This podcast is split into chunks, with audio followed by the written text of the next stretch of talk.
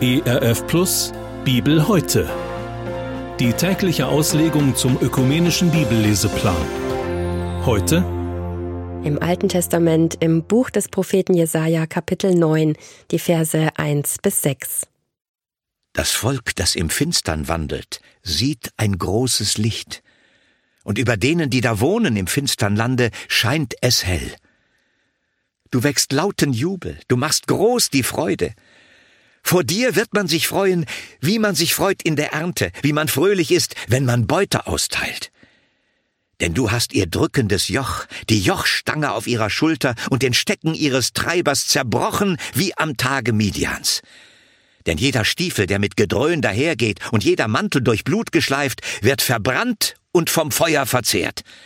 Denn uns ist ein Kind geboren, ein Sohn ist uns gegeben, und die Herrschaft ruht auf seiner Schulter.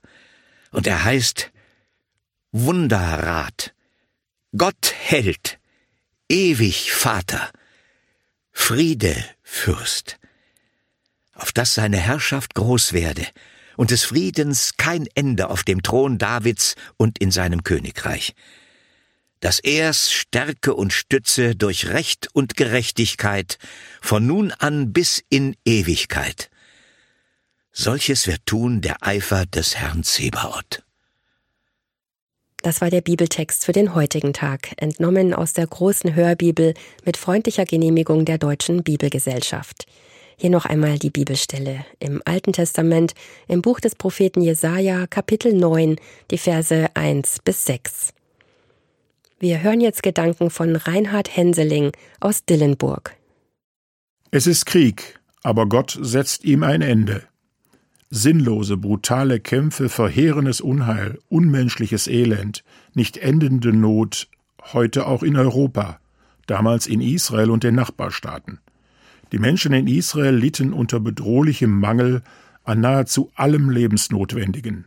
Viele waren schon umgekommen, große Teile des Volkes vertrieben, in Gefangenschaft versklavt, asylsuchend auf der Flucht. Die Überlebenden im Land steckten in großer Angst, ständiger Bedrohung, in Verzweiflung und Hoffnungslosigkeit. Hat Gott sein geliebtes Volk völlig vergessen? Mitten hinein in diese Perspektivlosigkeit spricht Gott durch seinen Propheten Ich beende eure Ausweglosigkeit. Ich bringe euch mehr als den ersehnten Frieden. Ich fange ganz neu mit euch an. Es ist dunkel, aber Gott schaltet sein Licht ein. Die Herrscher in Israel und seine Nachbarstaaten opfern ganze Armeen, um ihre Macht, ihren Reichtum und ihre Areale zu vergrößern, so wie der russische Präsident Putin heute. Immer neue kriegerische Auseinandersetzungen fressen nicht nur das einfache Kriegsvolk, sondern auch die letzten Reste von Nächstenliebe, Menschenwürde und Moral. Die Mächtigen und Kriegsgewinner gehen über Berge von Leichen, um Macht, Ansehen und Wohlstand auf Kosten der Wehrlosen zu erhalten oder zu vermehren. Die Schwachen und Hilflosen bleiben zerschunden auf der Strecke. Okkultismus, Spiritismus und Astrologie haben Hochkonjunktur. Der Umgang miteinander ist eiskalt. Keiner traut keinem. Die dunklen Mächte und Kräfte scheinen den Sieg zu erringen. Aber Gott verspricht, Schluss mit der Finsternis. Ich bringe Licht in eure Dunkelheit und reiß euch heraus aus eurer Hoffnungslosigkeit. Verlasst euch drauf, mein Licht kommt. Es wird fröhlich, weil Gott die Angst nimmt. Der Prophet bringt beste Nachrichten von Gott. Freut euch. Ich rette euch aus eurer Todesangst, befreie euch aus grausamer Bedrohungen, nehme euch die unerträglichen Lasten ab. Ich überrasche euch mit unbeschreiblich großer Freude. Sie ist größer als die fröhliche Stimmung eurer schönsten Erntedankfeste.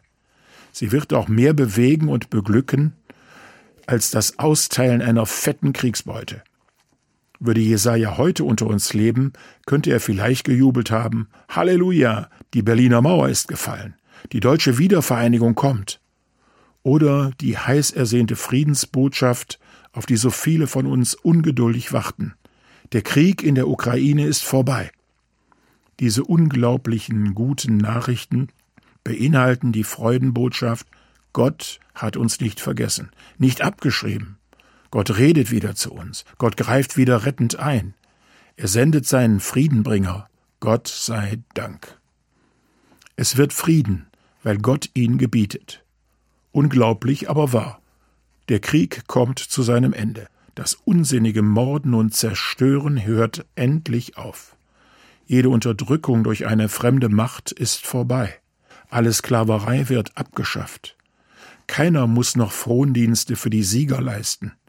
Angst und Verzweiflung machen jetzt der Hoffnung Platz. Im Denken der Israeliten bedeutete das, Gott besiegt mit einem gewaltigen Befreiungsschlag alle seine Feinde. So wie damals, als er mit dem Mini-Heer des Gideon die Riesenarmee der Midianiter vernichtete. Alle Kampfanzüge, Soldatenstiefel und Uniformen werden endlich verbrannt. Gott beendet das sinnlose Blutvergießen für Israel.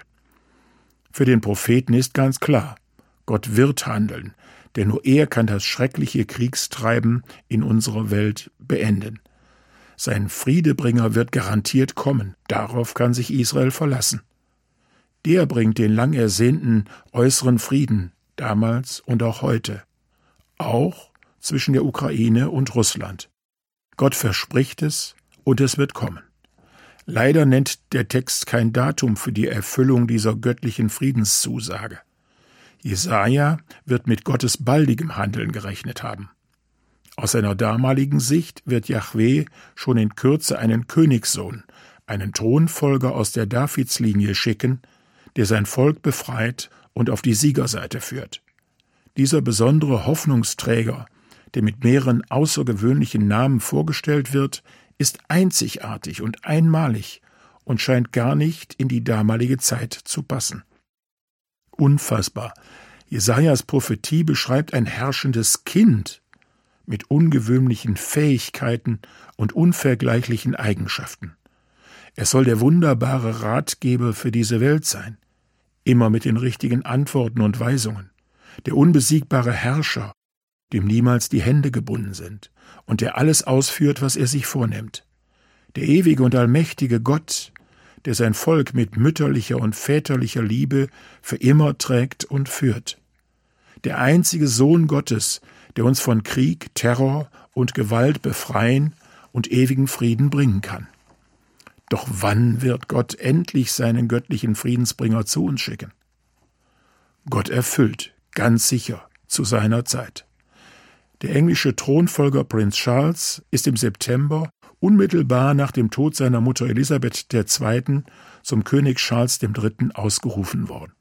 Sein offizieller Krönungstermin steht noch nicht fest. Der wird irgendwann im Frühjahr 2023 sein.